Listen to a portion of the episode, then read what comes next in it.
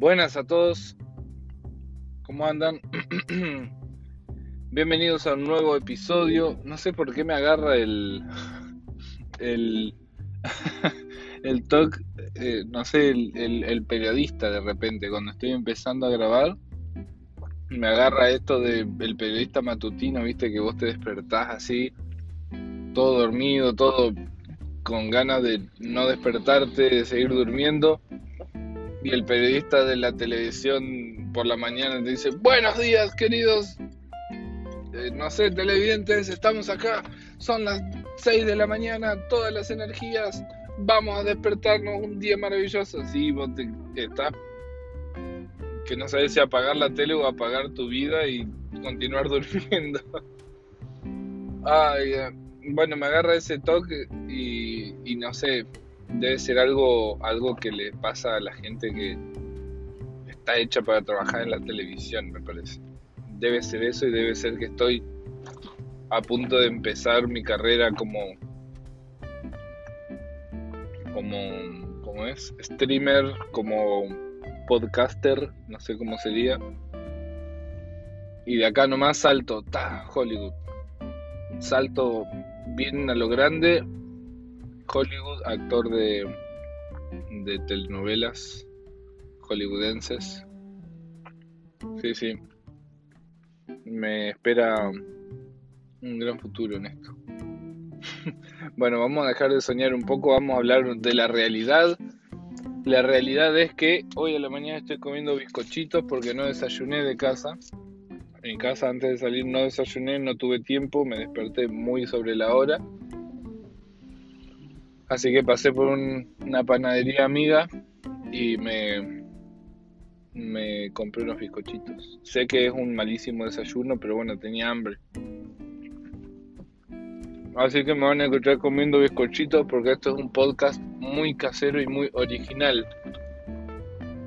Acá nada de tener un libreto, nada de preparar el tema, nada de hablar claro y, con la voz limpia, no, acá se habla con la voz ronca, con la voz sucia, se habla masticando bizcochitos, esto es realmente como si estuvieran al lado mío eh, conversando en el auto. A ver que no, no, mentira, no le voy a hablar tan feo. Pero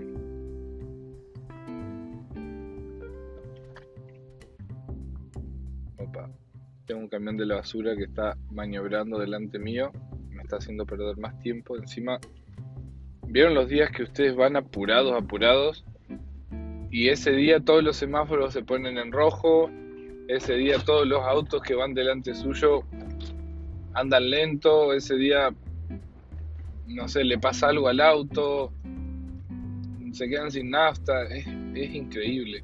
Existe una teoría de un autor que no recuerdo el nombre, pero el autor dice que los objetos inanimados en realidad tienen conciencia y tienen la capacidad de descubrir y de saber cuándo nosotros estamos cortos con el tiempo para complicarnos la vida porque están resentidos, porque están resentidos que solamente lo usamos cuando necesitamos, entonces cuando los volvemos a necesitar, ellos detectan si nosotros estamos apurados y nos hacen la vida imposible. Ejemplo número uno, la impresora. No me van a decir que su impresora no le jugó una mala pasada cuando ustedes tenían que imprimir algo rápido e ir al trabajo corriendo. O me pasaba cuando tenían que imprimir un trabajo que siempre lo terminaba imprimiendo el mismo día temprano a la mañana nunca prepararlo con tiempo, no, si tenía que presentarlo a las 9 de la mañana en la facultad, lo, lo imprimía 8 y media.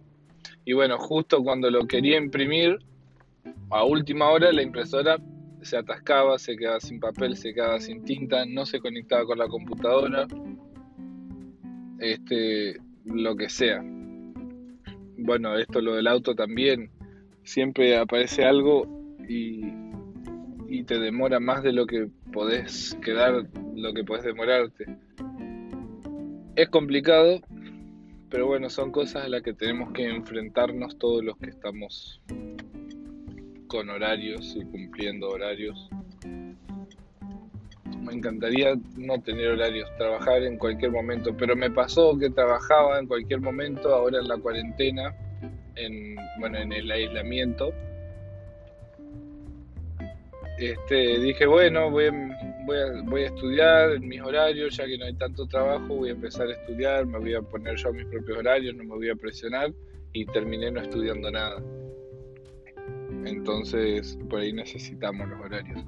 En fin, mucha reflexión, mucha reflexión y lo que quería conversar con ustedes es sobre la situación actual, el coronavirus.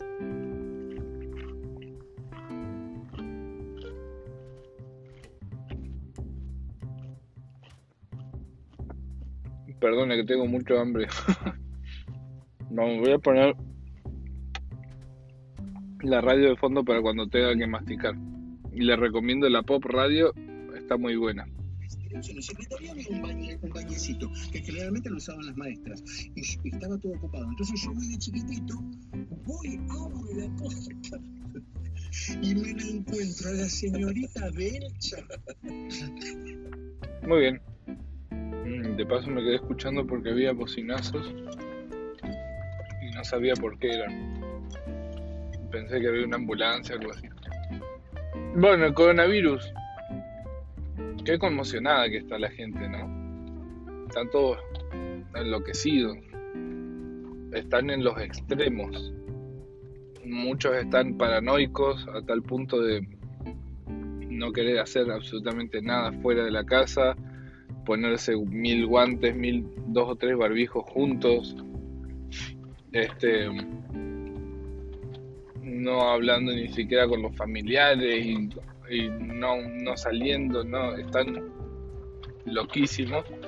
Y tenemos el otro extremo de gente que no respeta ni siquiera el distanciamiento social y, se te pegan las colas de los supermercados, se te, este, se te junta mucho la cola del banco, este, sale a correr sin barbijo, sin precauciones, sin nada, salen a correr de a varios hacen baby showers. Me enteré de por las noticias que en el sur de Argentina hicieron un baby shower, perdón, en el sur de Buenos Aires.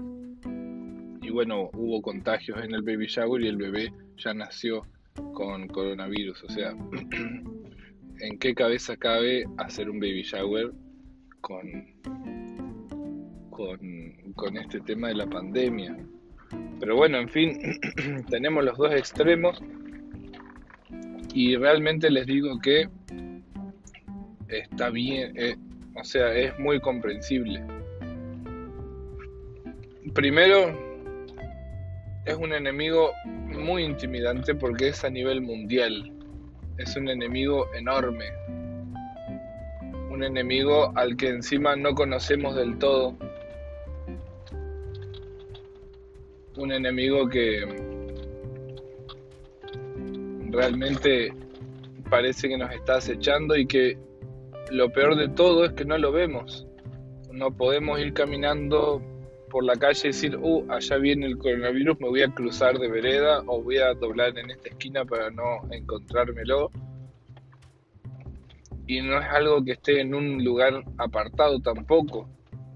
Cualquiera en cualquier lugar puede, puede tenerlo. Entonces tampoco podemos decir, no, yo a ese barrio no entro porque, o a ese edificio no entro porque ahí capaz, ahí seguro está el coronavirus. No, acá vos salís a la calle y cualquier persona puede ser portador de la enfermedad aunque no parezca enferma.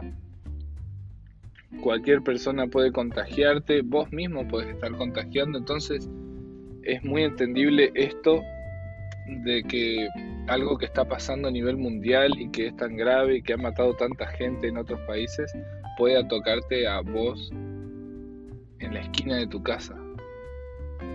Entonces esto es, es algo que no ha pasado en 100 años. Todas las personas que estamos vivas el día de hoy, para todos nosotros es la primer pandemia que estamos pasando a nivel mundial. Es algo casi sin precedentes. Obviamente hubo, hubo otras pandemias a nivel mundial que también las hemos superado Este, probablemente antes con el, el menor, la menor cantidad de medios de comunicación, no nos enteramos qué es lo que pasaba tan rápido en otros lugares del mundo, qué sé yo, capaz que antes había también una pandemia en, en Asia y porque había solo radios, estoy hablando de hace 40, 50 años, que solo había radios y los medios de comunicación no llegaban tan lejos. Este, no nos enterábamos de lo, qué es lo que pasaba. Pero, pero bueno, esto sí nos enteramos y estamos enfrentándolo a, algo enorme, gigante. Em, así que es normal y es muy común y es y está bien, qué sé yo, o sea, no sé, no sé si está bien o no, pero es muy entendible que tengamos estos miedos y, y que no, sabe, no sepamos qué hacer. Puedes agarrar a tu abuela y la transformas en hombre, al otro. Yo me pasé haciéndolo con gente. Con gente, claro. Viste que te aburrí muy rápido también estas cosas. Creo que no fue bueno subir la radio mientras comía. ¿Cómo que agarrás la abuela y desplazás de hombre? bueno, eh, vamos a volver a nuestro tema. Voy a dejar de comer porque no puedo poner la radio y no quiero que quede en silencio todo. Este. Bueno, vamos a hablar un poco del contagio. Voy a darle algunas certezas, esperando que, que termine este audio, este capítulo sabiendo un poquito más del COVID-19, em, pero probablemente queden con más incertidumbres de que, de que cuando empezaron. Ya se los advierto, ya el que avisa no traiciona, ya van sabiendo cómo es la circunstancia. Este, em,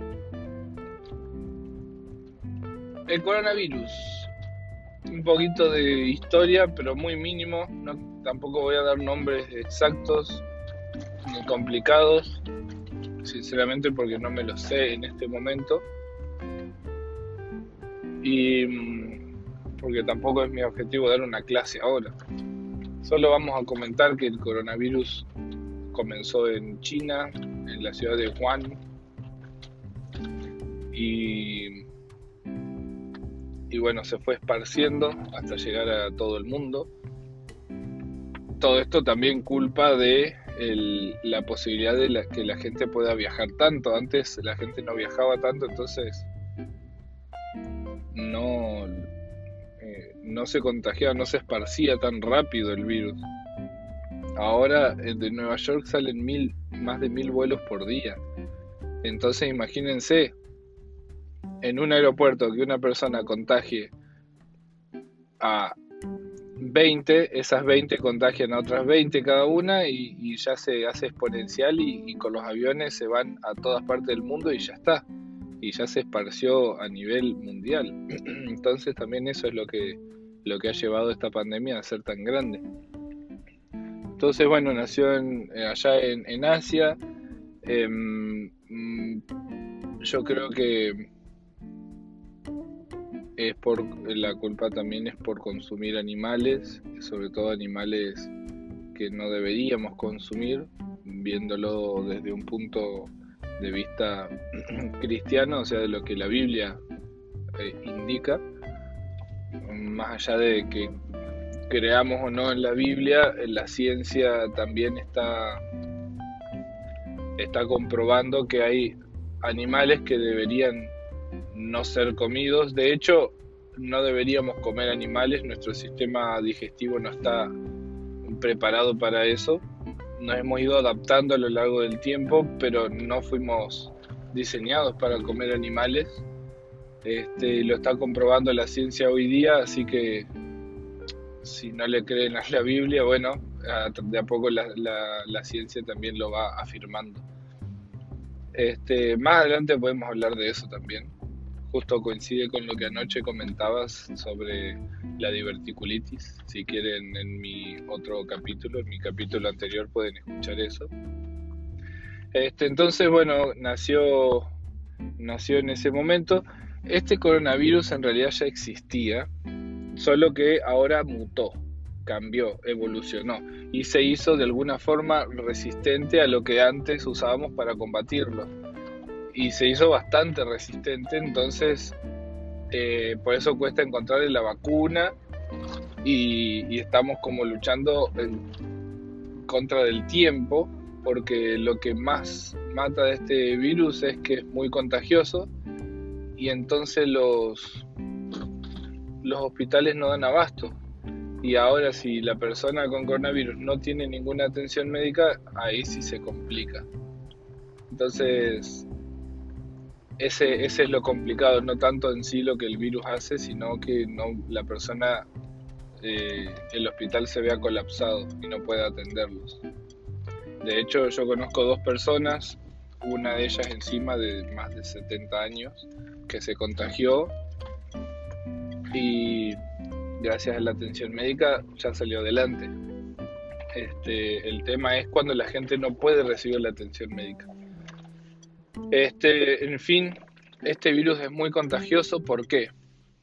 Primero, no se contagia de la forma que se contagia uno normalmente, por ejemplo, con la tuberculosis antes, que era en el aire, que vos podías respirar algo en el aire. Esto no, esto es a través de gotas de saliva, o de moco, o de, alguna de las secreciones.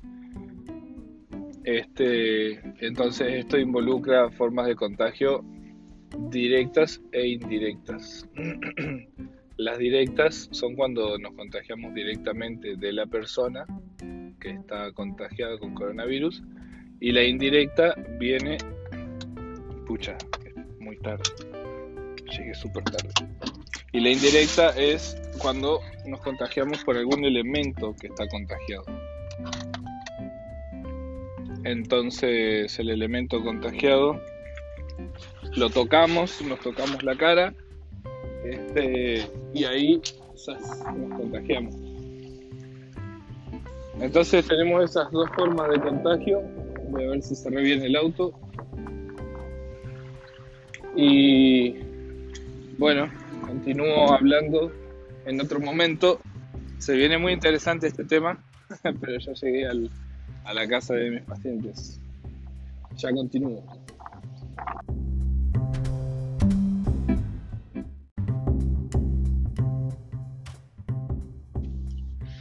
Bueno, este, volvimos. Continuamos hablando un poquito sobre los contagios, sobre el coronavirus. Teníamos estas dos formas que son como la, la directa y la indirecta. Este, vamos a hablar un poquito de la directa. O vamos a hablar primero de la indirecta, que es a través de materiales, de objetos contagiados. Entonces, por la calle es muy extraña. bueno, perdón por distraerme. Em, cuando uno tose, estornuda o habla, partículas de saliva salen de la boca, de la nariz y pueden llegar a quedar impregnadas o quedar sobre la superficie de algún material, de algún objeto. De hecho, sabían que nuestro estornudo puede llegar a salir hasta 160 kilómetros por hora. Entonces, las partículas más grandes por ahí quedan. Son las que uno ve del estornudo, que cuando lo ve a contraluz, digamos. Pero también hay partículas pequeñas, pequeñas, que pueden llegar más lejos. Pueden llegar hasta más de 2 metros si no me equivoco, hasta 4 metros por ahí. Entonces, es muy peligroso esto, porque aunque nosotros digamos, bueno, voy a estornudar, acá que no hay nadie, no hay nadie cerca, así no contagio a nadie, en realidad podemos estar contaminando algún objeto y luego, por ejemplo, alguien, eh, alguien viene y toca ese picaporte del edificio, por ejemplo, o toca un cartel en la calle o se apoya en un, no sé, en un tapial toca una virome, toca algo que ya está contagiado y ahora esa persona va portando el virus y cuando se toca la nariz, la cara, la, la boca, el virus tiene la posibilidad de entrar al cuerpo y esa persona puede ya estar contagiada. Entonces es muy peligroso y es muy, muy fácil que, sin darnos cuenta estemos dispersando el virus o bien sin darnos cuenta podemos estar tocando algo que está contaminado y nos estamos contagiando. Es, es loco y por eso esto genera tanta incertidumbre y tantas, tanta paranoia porque uno dice, fa, no, no puedo confiar en nadie, tampoco puedo confiar en nada. O sea, no puedo tocar nada porque no estoy seguro si va a estar o no limpio lo que busco del supermercado, las frutas, la verdura, los paquetes, me subo a un taxi y, no sé si el asiento, si el picaporte, si la manija, o sea, es muy, es muy fuerte todo lo que estamos viviendo, por eso es muy comprensible, como decía al principio, el hecho de que la gente esté así, media loca, media perseguida, media paranoica. Pero bueno, entonces hay que tener cuidados, hay que tener estos cuidados. Ahora vamos a hablar bien de qué cuidados podemos tener. Ese es un medio de contagio que sería indirecto. Y el directo, bueno, tiene que ver con eh, el contagio de persona a persona, de alguien con COVID a alguien que no tiene. Em, esto se puede dar a través de la conversación, de la charla. Siempre estamos expulsando ciertas gotitas de saliva al hablar. Es casi imposible sobre todo con las letras que se llaman las letras fuertes, la P, la F, la T. Este, son, son letras que, suelen expulsar más, más cantidad de, gotitas. Y bueno, a través de esto podemos estar llegando a una persona y, contagiándola. O alguien nos puede estar contagiando. Por eso es que para hablar y demás es el distanciamiento social preventivo y obligatorio es, para que a través de una conversación no nos, no nos salpiquemos, por así decirlo. Pero si la otra persona está a un metro cumpliendo el distanciamiento pero estornuda, ahí ya no hay, no hay, no hay otra vuelta. Nos van a llegar igual las gotitas. Entonces, por eso ahora vamos a hablar un poquitito sobre la prevención. La prevención es el barbijo. Eh, no porque lo que respiremos puede estar contaminado, o sea, no nos, no nos sirve para eh, no para no contaminarnos o contagiarnos por a través del aire, sino que para que alguien que está enfrente nuestro conversando y, está largando gotitas de saliva no nos lleguen a la boca, ni a la cara, ni a la nariz. Por eso es el barbijo. Y también para nosotros, para que cuando hablemos toda la saliva, las gotitas queden en, en el barbijo y no lleguen más lejos hacia otras personas u objetos. El barbijo que se usa, el quirúrgico, es, es, suficiente sobre todo para, andar por ahí, por la calle. Este, no, no es necesario andar con los de máxima seguridad como el N95, que son mucho más confiables. Eso hay que dejarlos para las personas que están dentro de los hospitales o las clínicas que realmente necesitan sí o sí más protección. Para los civiles y la gente normal, o sea, la gente que ande en la calle normalmente, eh, ahí sí ya no es necesario este, tanta protección, va a alcanzar bien simplemente con, con barbijos normales o tapabocas. Hay que ver que los tapabocas cumplan esta función de, mm, de impedir que las gotitas o el, o el, contenido, digamos, de, nuestra respiración o saliva atraviesen el barbijo. Eso es lo que hay que tratar de prevenir. ¿Cómo vamos a hacer esto? Vamos a agarrar un tapaboca que tengamos y vamos a hacerle una simple, una simple prueba de, mm, con un desodorante. Vamos a tener el barbijo en una mano y con un desodorante vamos a simular un estornudo. O sea, a contraluz, teniendo el barbijo frente nuestro, vamos a echarle desodorante, a ver si el, el spray del desodorante atraviesa el barbijo. En ese caso, si el spray atraviesa el barbijo, quiere decir que un estornudo que es mucho más fuerte lo va a atravesar también, entonces no nos va a estar sirviendo de nada. Lo ideal sería que el spray no atraviese el barbijo, que quede todo ahí este, comprimido, casi me choca por andar paveando en la calle. Este, así que bueno, con esa simple prueba podemos ver que el barbijo eh, sea útil. Y por más que no sea de máxima seguridad, si yo uso mi barbijo y la otra persona usa su barbijo, vamos a estar reduciendo muchísimo los riesgos de contagio. Así que se los recomiendo, es obligatorio, ténganlo en cuenta. Además del distanciamiento, el uso de barbijos. Este, y bueno, las medidas de seguridad siempre son para lavarse las manos. Saben que eh, no es necesario el alcohol, el alcohol en gel. Este, sobre todo ahora que escasea tanto el alcohol en gel, no es necesario comprarlo, está comprobado científicamente que el agua con jabón es igual de efectivo y yo creo que es más útil porque no es tan corrosivo y no nos lastima la piel. Si todos los días nos ponemos alcohol en gel, alcohol, alcohol, alcohol en la piel, las capas de la, piel lo van sufriendo porque el alcohol es bastante fuerte. Entonces, al final de todo quizás nos termine perjudicando un poco. El agua con jabón sirve muy bien. ¿Por qué? Porque el jabón lo que hace es este, eliminar una capa de grasa. La bacteria tiene una capa de grasa que la recubre y que la protege del medio, del medio ambiente, digamos, entonces la bacteria está viva dentro de esa capa. Con el jabón lo que hacemos es eliminar esa capa de grasa.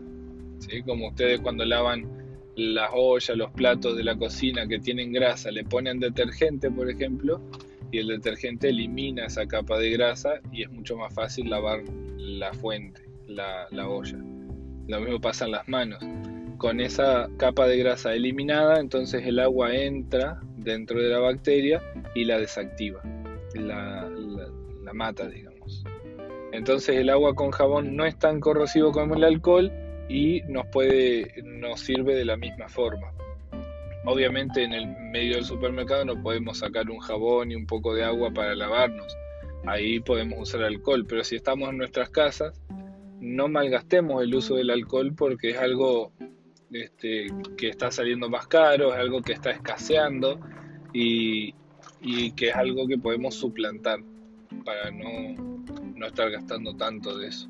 Nos va a alcanzar muy bien con agua y jabón. Así que bueno, esto es un poquito acerca del coronavirus. No quiero demorarme más porque ya van muchos minutos, muchos minutos pero quería dejarles un poco de esta, de esta información que, estoy manejando, que realmente es muy útil para tratar de mantener un poco la calma. No hay que perderle el miedo al coronavirus, hay que respetarlo, pero tampoco tenemos que pasarnos de la raya y ponernos psicóticos. ¿sí?